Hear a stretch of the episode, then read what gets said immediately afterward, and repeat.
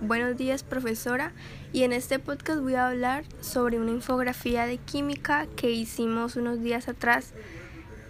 Y el tema central es el modelo atómico de Thomson. Y bueno, el modelo atómico de Thomson, también conocido como el modelo del pudín de pasas, fue desarrollado en 1904. Thomson pensó que los electrones se encontraban inmersos en una sustancia de carga positiva que contrarrestaba la carga negativa de los electrones ya que los átomos tienen carga neutral. Este modelo lo, lo hacía como algo semejante a tener una gelatina con pasas flotando adentro. Por ese motivo su modelo atómico se le conoció como el modelo del pudín de pasas. Las características del átomo del modelo de Thomson son tres. La primera es que un átomo se asemeja a una esfera con materia de carga positiva y con electrones presentes dentro de la esfera.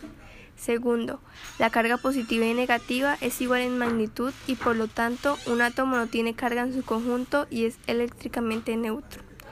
Tercero, para tener átomos con carga neutra, los electrones deberían estar inmersos en una sustancia con carga positiva y este modelo no tenía núcleo atómico.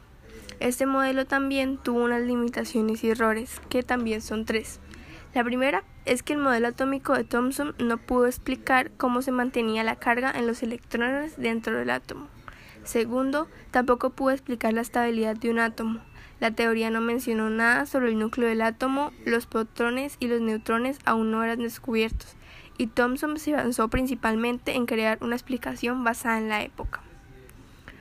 Y por último, y tercer limitación y error, es que este modelo, este modelo atómico fue descartado por los experimentos de la lámina de oro, donde se logró demostrar que debería existir algo dentro del átomo con una carga positiva y mayor masa en el núcleo. Y bueno, este es en realidad el modelo atómico de Thomson.